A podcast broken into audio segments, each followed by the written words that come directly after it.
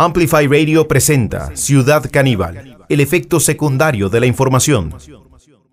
Bienvenidos a este encuentro con la actualidad. Empezamos con todo, realmente un crossover generacional, escuchando el tema que además eh, era la mm, parte del soundtrack de la película Lethal Weapon con Bruce Willis. Eh, un tema que tiene además eh, su versión eh, entre Sting y Eric Clapton, unos muchachos que están empezando en esto de la música.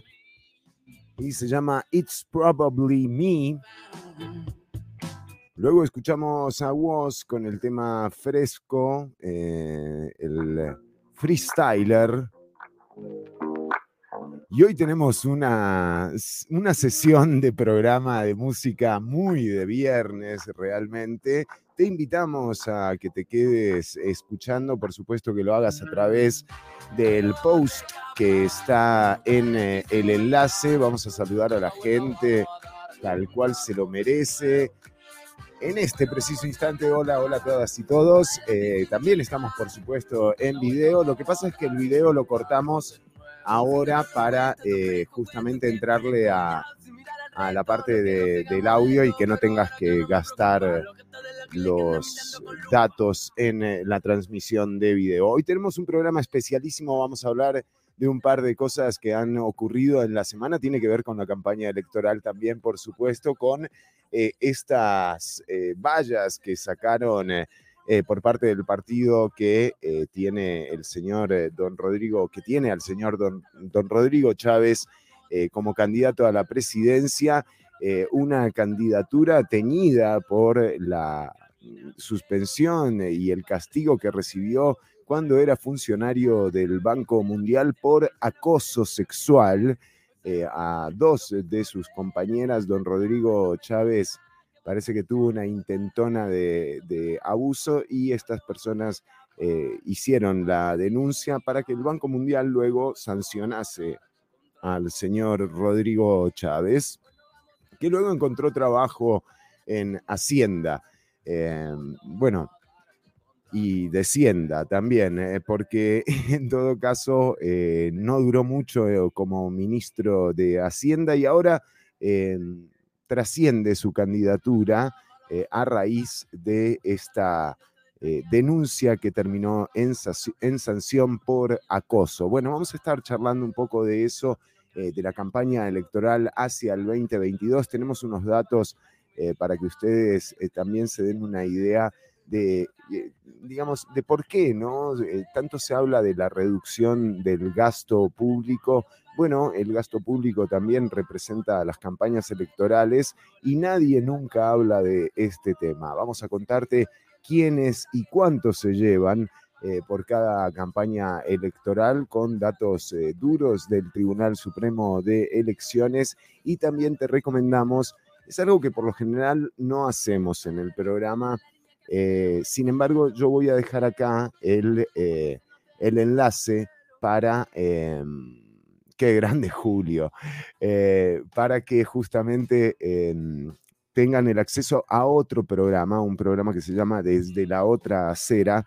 Eh, se emite los jueves y los miércoles, eh, los miércoles a las 6 y 30 por Extra TV 42. Ayer fue un programa espectacular, imperdible, se los recomendamos. Justamente abarca el tema de las campañas electorales y la concentración de medios. Detrás de esto hay eh, un gran negocio, quizás uno de los más lucrativos eh, en términos de eh, mediatización de los presupuestos. no hay muchos otros momentos en la vida de los medios en los que se les presente un negocio tan jugoso como lo son las campañas electorales. ¿Cómo influye esto en, en el electorado, por supuesto, y en el resultado final de las elecciones? Eh, es interesante de analizar y en el programa desde la otra acera de ayer se hace un análisis muy completo con participaciones imperdibles. Eh, realmente les recomendamos que vean ese programa eh, y lo vamos a compartir por acá.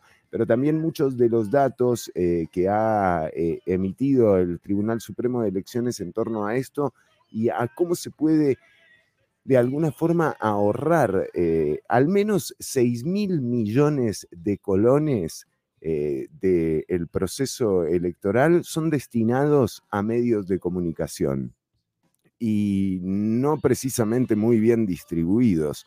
Vamos a verlo esto más adelante. También en el programa de hoy eh, vamos a profundizar sobre el programa de abastecimiento institucional, un programa que em, forma parte del Consejo Nacional de Producción, del CNP, eh, uno de eh, los tantos objetivos de venta que tiene la clase política tiene que ver con el CNP, culpado eh, de no servir eh, para, para mucho. Sin embargo, hoy vamos a profundizar en torno a las manifestaciones que se están dando en estos días frente a la Asamblea Legislativa de Productoras y Productores del Campo, eh, que, que, bueno, que están tratando de responder un poco también a los artículos publicados por el periódico La Nación, artículos que además desvirtúan el costo eh,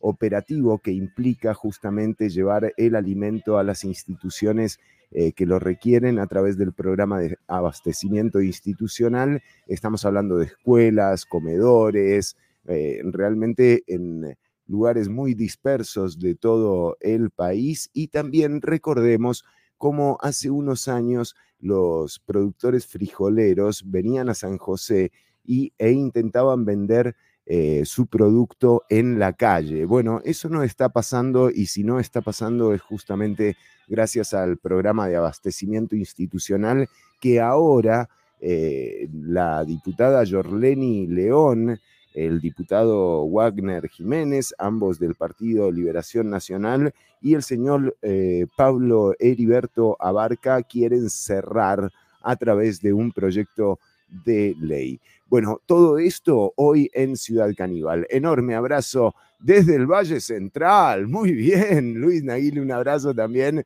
Eh, para Santos, por supuesto, un abrazo. Para Fran y para Julio, siempre al pie del cañón. Julio, eh, tenemos, que, tenemos que ponernos en contacto. Yo eh, vivo a tres cuadras de la Salamandra. Tengo que ir a visitarte y a charlar y a ver cómo concretamos el regalo de la chema de la salamandra. Hoy dijimos que además la selección musical es impecable, impecablemente rock.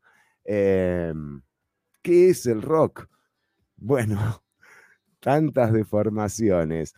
En realidad, eh, consentimiento rock. Vamos a escuchar algo de Pequeño 77 Kazoo, Neopistea y el eh, musicazo queridísimo eh, por, um, por el mundo de la música. Fue a quien eh, Mick Jagger eligió hacer una visita en Uruguay cuando los Stones estaban tocando en Brasil, creo, en ese momento. Y estamos hablando de Rubén el Negro Rada espectacular, el negro, lo máximo, bueno, eh, y ahora hace un blend con estos eh, traperos y raperos y termina sonando algo increíble. Realmente esto es, eh, para que lo escuches, Kazú, Pequeño 77, Neopistea, Cro, Babi, Homer, El Mero, Mero y Rubén Rada. Estos son rangos. Ya venimos con más Ciudad Caníbal.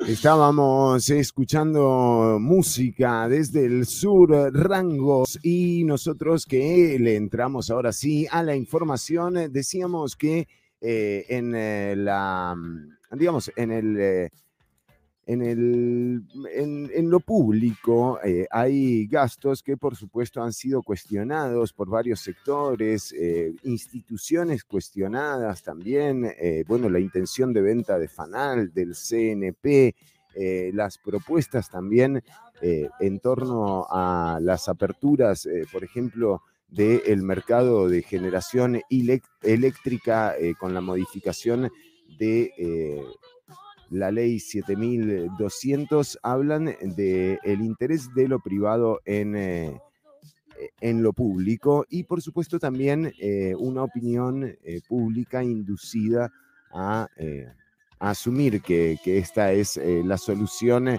en términos de reducción de gasto, pero nunca nadie habla de lo que ocurre con las campañas electorales y, las, eh, y los montos que se destinan a estas campañas electorales. Eh, de hecho, vamos a empezar a compartir algunos de los documentos eh, que, que, oficializan, ¿verdad? También lo que ha pasado en los últimos días. Bueno, ahora estamos viendo justamente las vallas que fueron puestas en distintos puntos del país y que en apariencia pertenecen al movimiento o a la agrupación política de Rodrigo Chávez. Em, en los últimos días, además de la evidente eh, sanción que le cometió el, eh, bueno, que, que, le comunicó el Banco Mundial a, al exfuncionario Rodrigo Chávez, em, corroborando que en efecto se, dio, se dieron episodios de acoso sexual eh, con un par de compañeras del el señor. Eh, quizás la pregunta eh, que vale la pena hacerse es, bueno, ¿qué es el acoso? ¿no? Y el acoso se da en una situación de poder.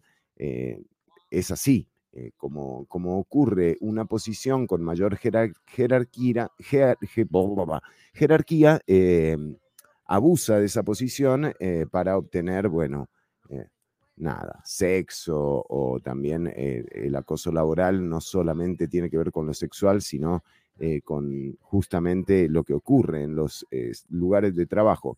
Bueno, eso está clarísimo para todos, excepto para Pilar Cisneros y para don Rodrigo Chávez.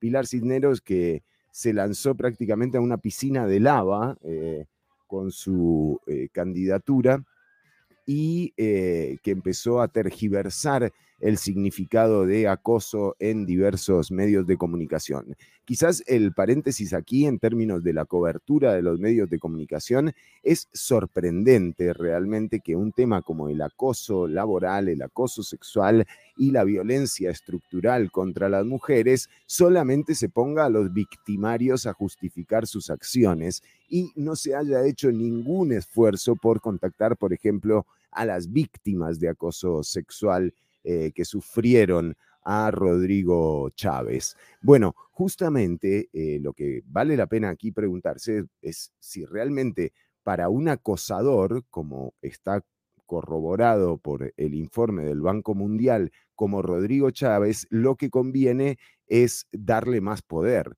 Y de nuevo, ahí volvemos al origen del acoso, que es una relación de poder. Definitivamente una persona que ostenta el cargo de presidente de la República, eh, de, presidente ejecutivo de la República, tiene un poder que no tiene ningún otro ciudadano o ciudadana del país y creo que es un poder que no debería estar en manos de un acosador sexual como el señor Rodrigo Chávez. Eh, pero bueno, en medio de todo esto, más allá de las opiniones personales que uno pueda tener al respecto, también está el tema de la campaña electoral. O sea, aquí vemos eh, la pauta ya haciendo de las suyas eh, sin ni siquiera haber confirmado las candidaturas, porque es que hasta el momento, y ya lo hemos reiterado en varias ocasiones en el programa, no hay ningún candidato o candidata confirmada. Quien confirma las candidaturas no son los partidos políticos, es el Tribunal Supremo de Elecciones. y esa confirmación se dará el 22 de octubre cuando culminen eh, el proceso de inscripción de candidatas y candidatos a la presidencia y a las respectivas listas de diputaciones que propone cada uno de los partidos. Pero hasta ese momento no hay candidato o candidata confirmada. O sea, hay 22 intenciones de candidaturas, pero habrá que ver cuál de ellas eh, realmente llega a culminar con el proceso de inscripción que eh, exige la legislación actual vigente. Legislación eh, del Código Electoral que tuvo su última modificación en el año 2009, eh, justamente procurando visibilizar a los donantes de una elección eh, o de una campaña electoral cuyo financiamiento es mixto. Em, esto quiere decir que eh, dependen de la contribución privada los candidatos y las candidatas para iniciar sus campañas políticas, para empezar a pagar. Ahora, ¿cuál es el problema de esto? Bueno, que si tu campaña política te la financia el sector privado o el sector empresarial, a la hora de llegar al poder, va a ser muy difícil tomar decisiones independientes de las intenciones que tienen esos poderes eh, ya fácticos. Eh, en este negocio eh, entran varios actores en el de la campaña electoral.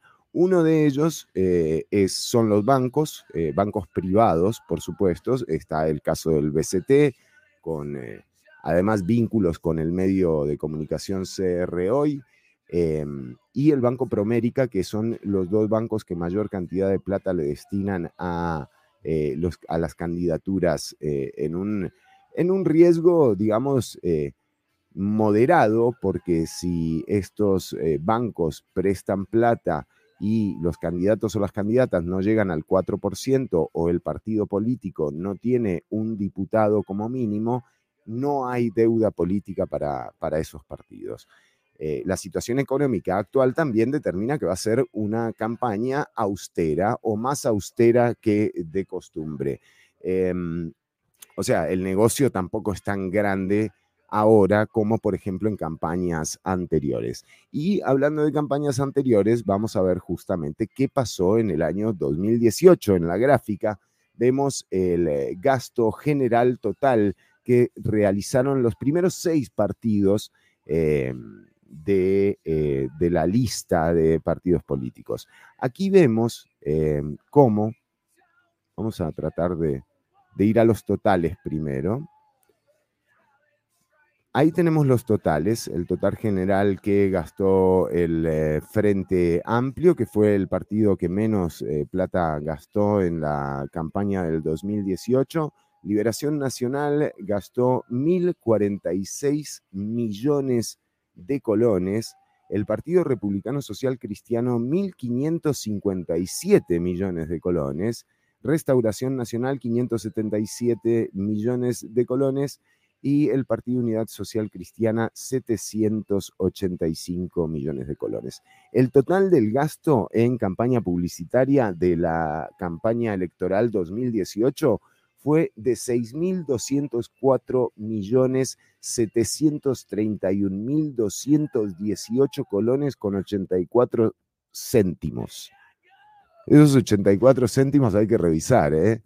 ¿Redondearon o pagaron los 84 justos? Eh, bueno, pero ahora, empecemos a desglosar, ¿no? O sea, ¿en qué gastan estos partidos la mayor cantidad de plata? Y aquí es donde vemos que eh, la televisión em, es la que eh, se lleva la, mayor de las tajadas. y, y, bueno, y aquí empieza a entrar el tema de la concentración de medios, de quienes tienen en eh, su poder las frecuencias concesionadas por el Estado y las intenciones de esas personas en torno, eh, a, en torno a, sus intereses eh, durante un gobierno, no tanto en la campaña electoral. La campaña electoral es llenar la buchaca y empezar a pautar en medios de comunicación. Entonces hay hay tres actores fundamentales aquí, ¿no? Por un lado tenemos eh, a los bancos, que son los que eh, financian, a los donantes privados, que son personas eh, con muchísima plata o con muchísima fe en la política, y por otro lado a los medios de comunicación, ¿verdad? que son quienes reciben eh, estos 6 mil millones de colones. 6 mil millones de colones más o menos en, un proceso electoral representan casi la tercera parte de la totalidad de ese presupuesto. Es mucha plata, mucha plata, y nadie habla de eh, recortar el gasto en campañas electorales. Decíamos que el código electoral tuvo su modificación en el año, en el año 2009 pero el Tribunal Supremo de Elecciones presentó un proyecto de ley a través del cual querían modificar justamente este modelo de campaña que además ha sido duramente criticado por eh, los... Em, por, organismos internacionales, observadores que justamente señalan que esa participación del capital privado es quizás una de las debilidades más notorias en el proceso electoral costarricense. Eh, aquí eh, tenemos justamente el, em, el proyecto de ley que pretende imponer las franjas horarias. Nos comentaba don Ronald Chacón del Tribunal Supremo de Elecciones que en América Latina los únicos países que no tienen franjas horarias electorales son Costa Rica y Honduras. ¿Qué son las franjas eh, horarias eh, electorales? Bueno, es el tiempo de aire que se le brinda a todos los partidos políticos por igual, a todas las candidaturas por igual, eh, de manera gratuita. ¿Y por qué? Bueno, porque las frecuencias a través de las cuales se transmiten esas publicidades, esas pautas publicitarias, no pertenecen ni a Teletica, ni a Repretel, ni a ninguna de las empresas eh, privadas que ostentan eh, concesiones de, eh, del espectro radioeléctrico. Esa, ese espectro radioeléctrico por donde viajan todas esas señales son concesiones estatales. entonces resulta absurdo pagar 6 mil millones de colones por el uso de frecuencias que en definitivamente le pertenecen al Estado.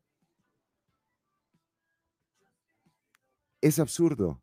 No hay forma de comprenderlo. Sin embargo, eso es lo que ocurre. En el 2013 fue que se presentó justamente eh, el proyecto de ley a través del cual se quiere eh, asignar o consignar estas franjas eh, horarias. Bueno, ¿qué pasó con esto? Nada, Nunca se hizo. Hay diputadas y diputados, o sea, que han pasado desde el 2013 hasta el 2021 con este proyecto ahí engavetado. Qué grave, ¿no? Qué grave esto. O sea, estamos hablando de que el poder legislativo no ha tenido la voluntad política para establecer que una elección sea más justa, más plural, más equitativa, y en donde todos los partidos y todas las candidatas y candidatos tengan acceso a la comunicación. Y no pase como lo que les estábamos mostrando con anterioridad en el gasto de campaña del 2018, en donde hay seis partidos de 13 candidaturas que hubo en el 2018 que se repartieron prácticamente 6 mil millones de colones entre ellas y ellos de presupuesto. Y por supuesto, presupuesto que terminó en las arcas de agencias de publicidad y de medios de comunicación. No es un dato menor, no es un dato menor que en la Asamblea Legislativa, hace dos semanas, estuvo el fiscal interino y la, la ex fiscala de eh, la Fiscalía eh, contra el Narcotráfico y el Lavado de Dinero, diciéndole a los diputados y a las diputadas que no tienen forma las fiscalías de determinar cuánta y cuál y con quién se da el vínculo entre, el narcotráfico, la plata del narcotráfico, y la clase política. No hay forma de detectarlo, dijeron las fiscales que estuvieron en la Asamblea Legislativa frente a diputadas y diputados. Por otro lado, también el Tribunal Supremo de Elecciones estuvo en esa misma comisión y recalcó la importancia de retomar el proyecto de, eh, que fue presentado en el 2013. Porque con los, con los datos que tenemos ahora, por ejemplo, de la comisión que investiga eh, la participación del narcotráfico en la política, las narcovisitas a la Asamblea Legislativa, el diputado Viales yendo a buscar una llave maya a la casa de un implicado en una causa de narcotráfico, su padre citado también a comparecer como alcalde de corredores a la comisión que investiga estos temas, eh, bueno, digo, es momento de poner las barbas en remojo y darse cuenta que aquí hay un interés de que esta participación del poder económico dentro de las campañas electorales no se toque. Y es que hay gente para la que esto es un gran negocio. Y de nuevo retomemos lo de los medios de comunicación. No solamente estamos hablando de que hay dos medios o tres que determinan un poco quiénes eh, pueden emitir su mensaje eh, con el alcance que, por ejemplo, Letica, Repretelo, La Nación tienen y a quienes les llega ese mensaje, no solamente participan en la agenda eh, de comunicación, sino que además ahora incluso son plataformas para candidaturas. Es que desde el Cañero, pasando por Pilar Cisneros, que, o sea, son lo mismo, eh, o Gravin Moya o Fabricio Alvarado, o sea, es como ver telenoticias del año 93, ¿no? Entonces, esto está pasando y el origen tiene que ver con la participación privada en las campañas electorales. Debería haber alguien en la Asamblea Legislativa que esté interesado en que esto se corte y sobre todo deberían ser los partidos más pequeños, que son los que siempre eh, cuentan con mucho menos presupuesto eh, para las pautas. Mientras tanto, por supuesto que la elección del 2022 seguirá teñida de esta eh, homogeneidad en los discursos, de esta idea única, y esto em, es un riesgo del que nos podría eh, salvar, sin duda, el proyecto de ley presentado por el Tribunal Supremo de Elecciones en el año 2013. Eh, decíamos que, mm, que realmente eh, hay un programa muy especial que se emitió ayer a través de redes sociales y de YouTube. el programa lo produce APSE Informa, justamente tiene mucha información sobre eh, este tema que estamos comentando. Los invitamos y las invitamos a que lo vean. Vamos a dejar de nuevo, esto generalmente no lo hacemos en el programa, no compartimos otras, em, otros programas, eh, pero en este caso nos parece que el contenido es indispensable para que la gente eh, se dé una idea de qué es lo que pasa en campañas electorales. nosotros seguimos con mucho más programa, todavía nos queda eh, un gran tema también, que es el tema de salud, lo que está ocurriendo con el aumento de los contagios eh, por COVID-19, la saturación hospitalaria que ya obligó a la Caja Costarricense del Seguro Social a solicitar eh, la, la colaboración, no, porque en realidad eso se paga, pero las camas de centros médicos privados, porque ya los hospitales públicos no dan abasto. Ayer renunció a la noche el gerente médico de la Caja Costarricense del Seguro Social, don Mario Ruiz. También vamos a estar hablando de esto más adelante aquí en Ciudad Caníbal. Eh, decíamos que también tenemos muy buena música hoy.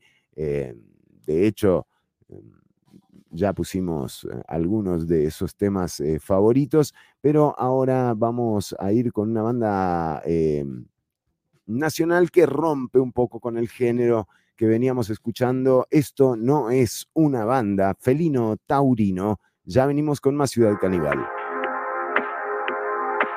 Más adelante, Alex Hippert y mucho más CC.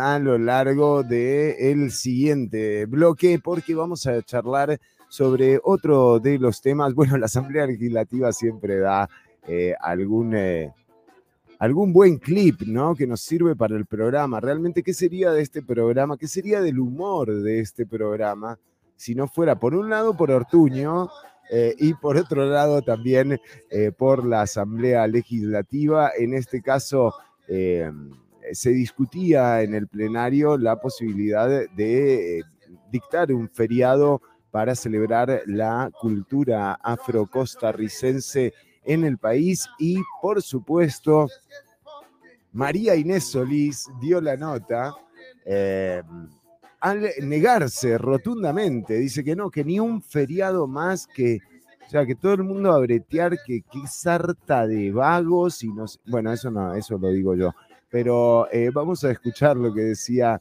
eh, justamente María Inés Solís en torno a los no feriados, ¿eh? O sea, qué papelón, María Inés, realmente. Por favor. ¿Eso es mentira? No, no es mentira. No, no es mentira, no es mentira, es verdad. ¿Qué significa? Que hoy aquí se le estará regalando un feriado más, un día de vacaciones más a todos los empleados públicos. Uh. aquellos que han sufrido cero con la pandemia. Yo no soy ninguna racista.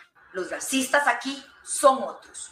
Y bueno. No más días feriados. No más días feriados, dice María Inés eh, Solís en eh, la Asamblea Legislativa. Eh, digamos que esa fue como la nota de, de, humor realmente nada, es impresionante el daño que le hace su propia fracción al Partido Unidad Social Cristiana eh, en, un, en, un, momento, además, electoral, eh, en donde recordemos que también el día de ayer eh, la diputada, ahora diputada independiente y ex parte de la fracción del Partido Unidad Social Cristiana, Shirley Díaz, anunció su yo no sé si va por, como vicepresidenta de Sergio Mena del partido Nueva Generación, eh, que, mm, que, nada, que salieron ya con el discurso eh, pro vida. Eh, es,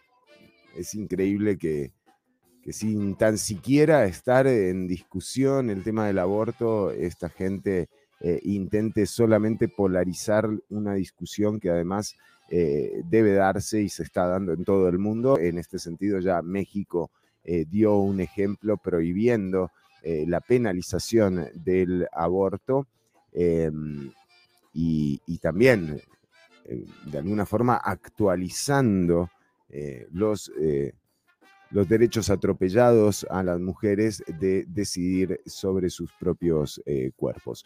Bueno, pero eh, esto es lo que ocurrió en eh, la Asamblea en torno a la unidad social cristiana. sin embargo, también ah, hubo otro episodio que vale la pena que, que, lo pongamos aquí y tiene que ver con la visita de las productoras y los productores del campo a la Asamblea para denunciar a la diputada Jorleni León al diputado Pablo Heriberto Abarca y Wagner Jiménez eh, por eh, la intención que tienen de seguir el dictado de los artículos publicados por la Nación en torno a los sobreprecios pagados por el CNP eh, y el programa de abastecimiento institucional, un programa que ha sido lo único que han tenido los pequeños y medianos productores campesinos y del campo Em, para subsistir eh, durante este tiempo. Eh, un eh, atropello más, pero vamos a ver lo que nos decían, lo que les decían en la Asamblea Legislativa. De hecho, no los atendieron, no los atendió ni Jorleni León, ni Pablo Heriberto Abarca, ni Wagner Jiménez a las productoras y productores del campo. Vamos a ver qué decían Levi Sucre Roxana Segura, Alexis Bermúdez y Román Chacón en la Asamblea Legislativa y ya les vamos a contar también eh, de qué viene este interés. Luchando con nuestras fuerzas y especialmente en una zona como Talamanca, donde la naturaleza es fuerte, las inundaciones son terribles y todavía luchamos contra gentes en este edificio. Gentes en este edificio que son diputados que llegan a nuestras comunidades y nos dicen, vamos a legislar por ustedes, por lo que menos tienen. Algunos de los 20 resto candidatos presidenciales, porque estamos en campaña política, y yo quisiera saber cuál es la posición de los candidatos presidenciales a hoy día. Le van a decir en campaña a los agricultores y agricultoras que están en contra del CNP. Díganlo de frente cuando van a pedir votos.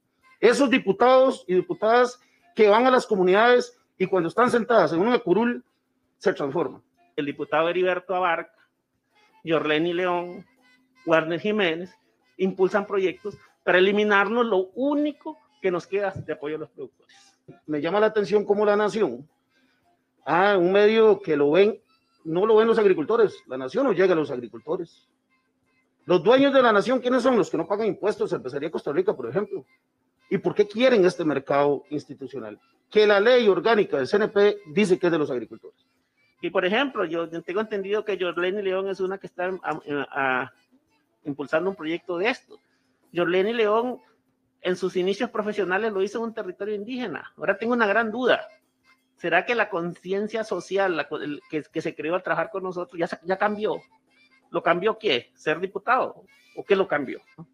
Me gustaría saber qué está haciendo para poder que esas familias sobrevivan. Y le digo así, si no hace algo bueno, por lo menos no haga algo malo.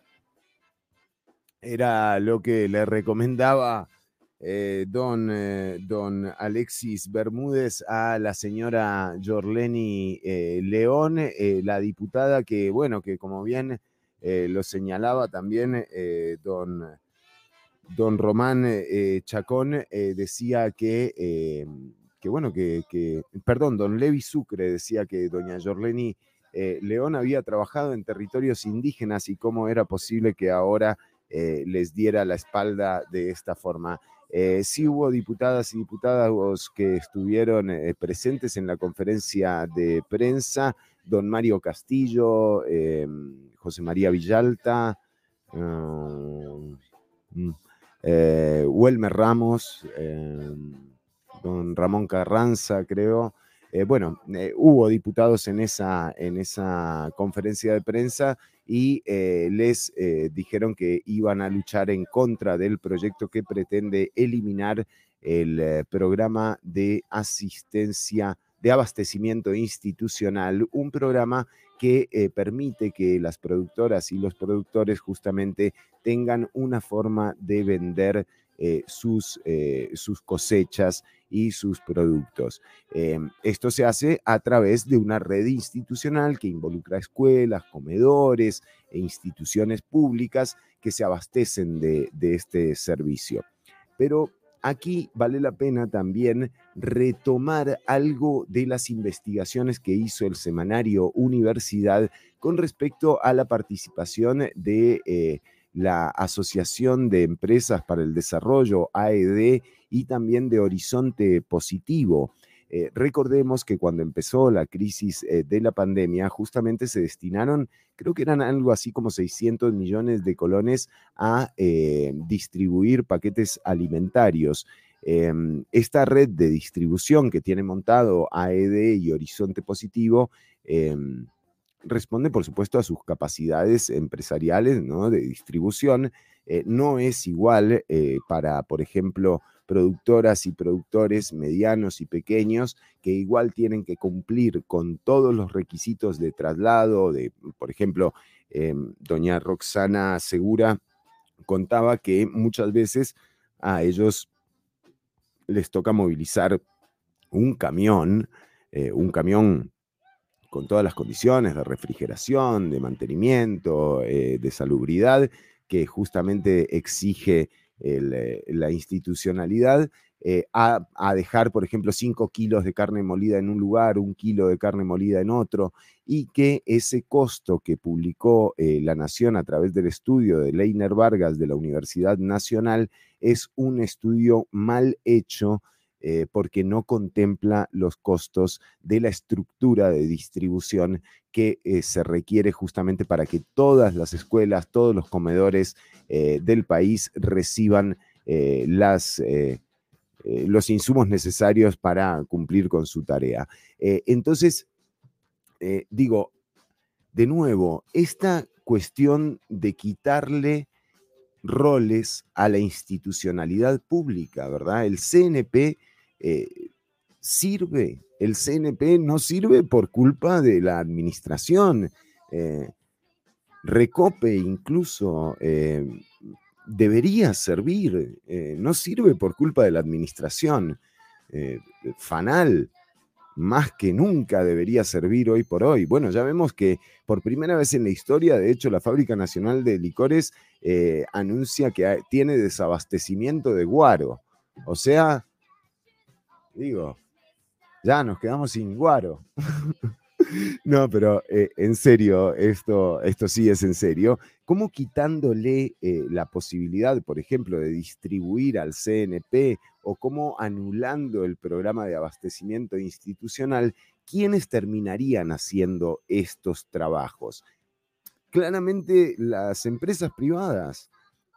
Y digo, esto no abarataría los costos, o al menos no hay ningún estudio técnico que demuestre que si se le quita la posibilidad de distribución al CNP y se retira el programa de abastecimiento institucional, esto vaya a beneficiar a quienes justamente dependen de los programas eh, como, como, por ejemplo los comedores eh, escolares, ¿no? Y, que la llegada sea eh, a tiempo y cada vez que se presenta la necesidad justamente de tener productos.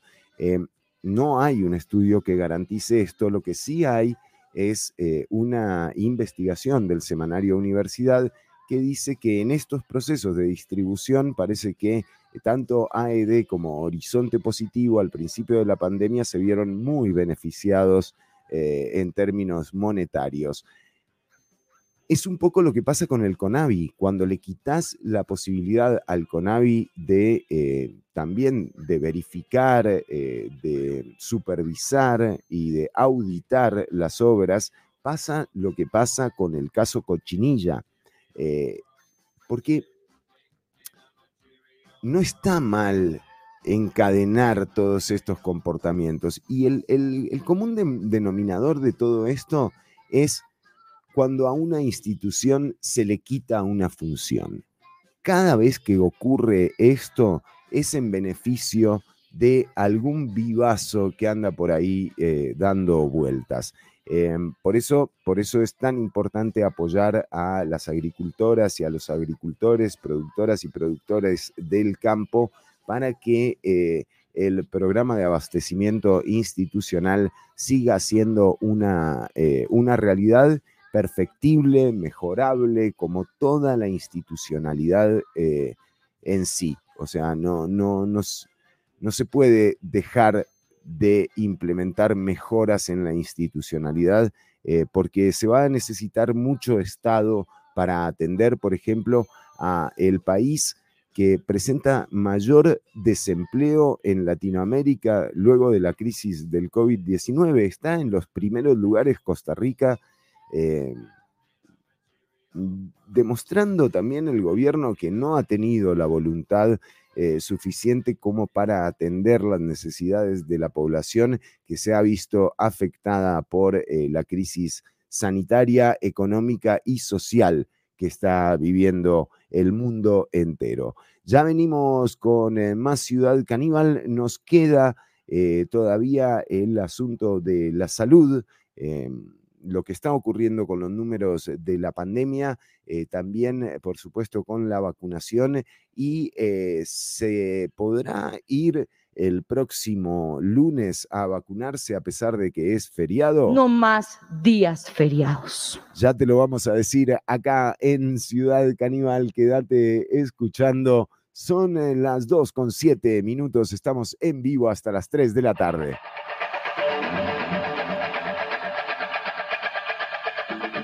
Yes, sé, Pink Floyd,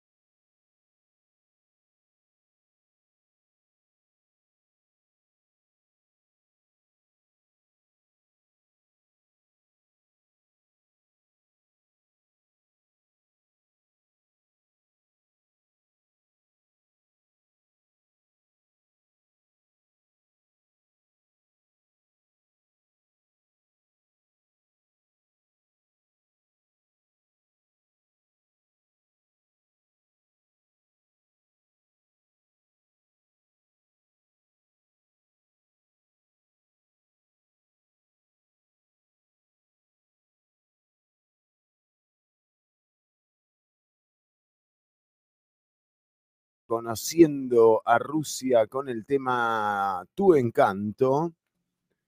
Eh, linda colaboración entre Fito y eh, conociendo a Rusia.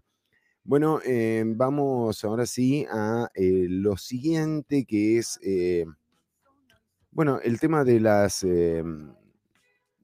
de la salud, de lo que está pasando en los hospitales y este llamado urgente de la Caja Costarricense del Seguro Social, anunciando que van a recurrir a la posibilidad de trasladar pacientes eh, tanto de COVID-19 como de, otras, eh, de otros padecimientos a centros médicos eh, privados. Esto, esto también merece un análisis. por supuesto que las vacunas siguen llegando. El, programa de vacunación está aplicando primeras y segundas dosis a mayores de 30 años y el gobierno está valorando la posibilidad de eh, implementar la tercera dosis para eh, personas eh, adultas mayores, que ha sido el número de internados, de pacientes que requieren atención hospitalaria más preponderante en el último día. esto eh, se había modificado hace unos meses. Recordemos que eh, empezó siendo la población más afectada, sin embargo, después las edades fueron bajando conforme también fue avanzando eh, el programa de vacunación. No que una tenga que ver con la otra, pero, pero sí ocurrieron al mismo tiempo. decíamos que el, el, programa de vacunación también, a pesar de de lo, de lo que quiere eh, María Inés Solís. Bueno, todos le hacemos caso al final a María Inés Solís. Por ejemplo, nosotros el lunes, que es feriado, vamos a hacer el programa. Así no más días feriados. No más em, para Ciudad Caníbal. Y también para el programa de vacunación, que el lunes van a estar eh, aplicando vacunas. Lo que sí averigüen eh, en primera instancia eh, el Hospital México y el Centro de Vacunación del Instituto Nacional de Aprendizaje estarían eh, disponibles y abiertos. Por otro lado, la OMS anunció en un reporte que la cantidad de personas vacunadas con respecto, o sea, que a mayor cantidad de personas vacunadas no necesariamente eh, se frenan los contagios. Esto también de alguna forma eh, fue evidenciado por el caso de Israel. Recordemos que era uno de los países eh, que primero había llegado prácticamente al 80% de la población vacunada con primeras dosis, ¿no? Después se les fue lerdeando un, un, poco y la variante Delta hizo de las suyas también mandando a los hospitales a, una, a un gran porcentaje eh, de personas. Em, esto, mm, ¿cómo traerlo eh, a lo local, este análisis eh, que se hace en torno a, a la situación provocada por el COVID-19 y qué es lo que ocurre en uno de los países con un sistema de salud pública más sólidos, no solo de América Latina, sino del mundo, eh, por qué llegó a saturarse. Ya esta es la segunda saturación hospitalaria que estamos enfrentando en la pandemia y esto también vale la pena eh, analizarlo, qué es lo que ocurre eh, con respecto a otros países que hoy por hoy presentan una cantidad de, em, de personas contagiadas que es bastante mayor y sin embargo eh, sus sistemas de salud no están eh, saturados como hoy sí lo presenta eh, Costa Rica. Bueno, vamos a ir al informe de CELAC, en donde, en donde aquí hay una evidencia medio lamentable em, que tiene que ver con la cantidad de camas de hospital por cada mil personas. Esto fue tomado en el 2018, sin embargo, la cifra no ha variado eh, considerablemente. Costa Rica tiene... ¿Es el quinto o es el sexto? Es la sexta posición, la sexta peor posición en cantidad de camas de hospital por cada mil habitantes de toda América. ¿Qué pasa? ¿Por qué se tiene 1.2 camas por habitante? O sea, esto también justifica un poco el por qué hemos llegado ya dos veces a la saturación de los servicios hospitalarios. Faltan camas, evidentemente faltan camas. Es que Costa Rica está solamente por encima de Bolivia, Nicaragua, Venezuela, Honduras, Haití y Guatemala en términos de cantidad de camas. Encima de Costa Rica, o sea, mejor situados, con más cantidad de camas, está Belice, que es un país que se independizó en el 86, creo. Eh, el Salvador, Paraguay, Santa Lucía, México, Ecuador, Guyana, Perú. Este es el orden correlativo, ¿eh? hasta llegar a los primeros lugares que son Cuba y Barbados. Eh, con Cuba tiene cinco camas por cada mil habitantes y Barbados casi seis camas por cada mil habitantes. Em, aquí hay un error administrativo notable en, cómo ha avanzado eh, la caja costarricense del Seguro Social, o más bien cómo se ha estancado en el tiempo en la creación de nuevos eh, de, nuevos espacios para atender pacientes, en este caso puntualmente camas hospitalarias, eh, y cómo Costa Rica está totalmente rezagado en eh, términos con respecto al resto de América en cantidad de camas disponibles. Em, decíamos, además de esta información, quizás eh, una de las notables también tiene que ver con la renuncia de don Mario Ruiz, el gerente médico de la Caja Costarricense del Seguro Social. Em, si bien don Mario eh, justifica su renuncia a partir de, eh, bueno, de, situaciones familiares y personales que lo llevan a tomar esta decisión, don Mario Ruiz viene del hospital San Vicente de Paul de Heredia, suponemos que su nombramiento eh, seguirá firme en el San Vicente de Paul, eh, pero ya no será más gerente médico de la Caja Costarricense del Seguro Social. Y es que estamos hablando de que el personal médico, o sea, vemos aquí el número de camas, ¿no? Y decimos, bueno, faltan camas, eh, pero ¿hay personal para atender más camas? ¿O esa también es una carencia que tiene nuestro sistema de salud pública? y si lo es, que parece que sí, porque el propio Román Macaya eh, dijo que han sacado concursos que quedan eh, por inopia, o sea que no se presenta nadie a eh, buscar puestos en los, a buscar trabajo en los puestos de enfermería, de medicina general, etcétera. Em, bueno, esto también habla de una, una falta de coordinación en torno a esto, ¿no? Y cómo, cómo haríamos para, para implementar poner más camas en el servicio hospitalario si no tenemos quien las atienda. Em, bueno, eh, en Román Macaya, en la misma conferencia de prensa en donde daba este dato que les estoy comentando, eh, decía que además uno de, uno de los, em, de los problemas más serios que están viviendo en este momento es el estrés eh, que sufre el personal médico que está atendiendo ya desde hace 19 meses esta condición de pandemia.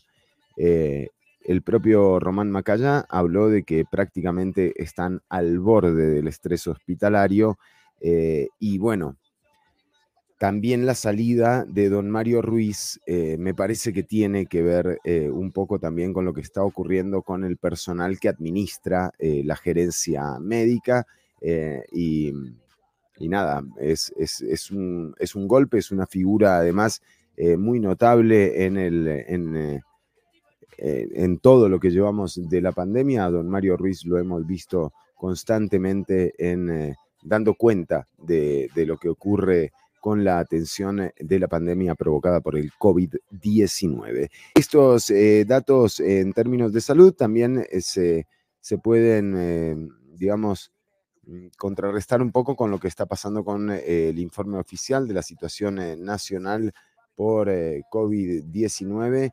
2.975 casos nuevos fueron reportados al día de ayer, el tercer día con mayor cantidad de casos en lo que va de la pandemia. Em, digo, esto sin duda eh, viene increciendo. Aquí vemos cómo eh, eh, la curva de casos activos, que es la, la, amarilla, em, está en 88.959 y de nuevo la curvita sigue viéndose hacia arriba. También hay proyecciones que hablan que, de que hasta diciembre el promedio de casos va a seguir eh, de esta forma eh, y por eso también aquí vale la pena reiterar el mensaje eh, de, la responsabilidad y el autocuidado que, hasta cansa, ¿no? Porque, digamos, evidentemente con esto no, no alcanza. Habría que ver si en el momento de más crítico, porque sin duda este va a ser el momento más crítico de la pandemia, el que, el que se viene ahora, en horas, en una semana, eh, con la cantidad de, casos eh, en aumento y con la variante Delta y ahora la variante Mu y a la espera de la Lambda, porque es la próxima letra, em, eh, tenemos la mayor, la mayor apertura o la mayor distensión en las restricciones. no sería raro que en los próximos días también el personal médico se manifieste en torno a esto eh, y por supuesto em, logren revertir un poco las decisiones del gobierno que evidentemente van en una dirección que es la del autocuidado y la responsabilidad individual cuando, eh, cuando, bueno, cuando no está muy claro tampoco si esto eh, genera los resultados esperados, em, viendo los aumentos de casos de hoy por hoy. Eh, esta, mm, esta, es la información en torno a, lo que está ocurriendo en el país con eh, la pandemia del COVID-19. Eh, la actualización, bueno, como bien decíamos, 89.953 casos activos. La tasa de contagio ha bajado algunos puntos, algunas décimas, de 1.25 pasó a 1.15. Sin embargo, cuando superás el 1 ya está, o sea, ya el contagio está muy presente, eh, por eso es tan difícil de, revertir. Y aquí vemos, bueno, la condición de eh, también eh, de los hospitales con respecto a la cantidad de atenciones. Vemos que ya no estamos muy lejos de lo que ocurrió en, el, en uno de los peores momentos de la pandemia, cuando nuestros servicios hospitalarios estaban saturados y el tiempo pasó y los aplausos no, no alcanzan eh, para justamente eh, evitar el desgaste del personal médico que está atendiendo la pandemia. Entonces, eh, aquí en las próximas semanas o en las próximas horas, en los próximos días, muy probablemente tengamos alguna, alguna declaración por parte de las organizaciones que agrupan a los trabajadores y trabajadoras eh, de la salud y ojalá, eh, ojalá sean escuchadas y escuchados eh, y en todo caso también se tomen las medidas rectificativas para evitar que sigamos exponiendo a un personal que ya viene trabajando desde hace 19 meses 7 días a la semana, 24 horas al día en la atención de pandemia, con una situación muy difícil, muy difícil la que se vive en los hospitales. Así que, eh, por más que suene cansado eh, y por más que suene a que hay alguien que no se está haciendo cargo, eh, y es verdad también, hay una deuda institucional, incluso la caja costarricense tiene una deuda institucional con el pueblo costarricense y tiene que ver con esa cantidad mínima de camas por cada mil habitantes y también con el limitado personal eh, con el que cuenta, hay que ampliar esto, em, hay que ampliarlo, no hay que reducir los presupuestos, hay que ampliarlo.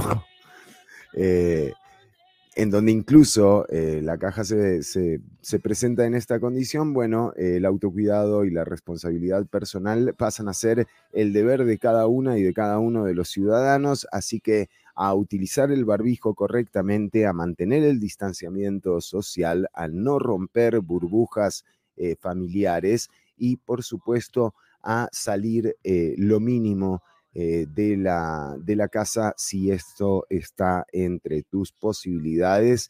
Em, también hay muchas empresas que han retomado el trabajo presencial y bueno, y también hay que hacerles un llamado para que fortalezcan el teletrabajo en una condición que claramente se ve eh, que va a ir eh, en ascenso y con una saturación de los servicios hospitalarios que no solamente afectan a quienes se contagian de COVID-19, sino a cualquier persona que requiera eh, de estos servicios hospitalarios. Así que a cuidarse, a seguir las directrices de salud y también a vacunarse. Vacunarse eh, ya lo dijo la OMS, no es garantía de que, de que se frenen los contagios, eh, sin embargo sí es una herramienta para que eh, no haya tantas, tantos casos críticos que requieran una unidad de cuidados intensivos. Ya venimos con más Ciudad Caníbal, estamos en vivo hasta las 3 de la tarde, son las 2 con 36 minutos. Y recordad que podés seguir escuchando eh, la transmisión en vivo a través de los enlaces del post. Quédate por ahí que ya venimos con mucho, mucho más. El efecto secundario de la información. Ciudad Caníbal. Lunes y jueves de 1 a 3 de la tarde por Amplify Radio.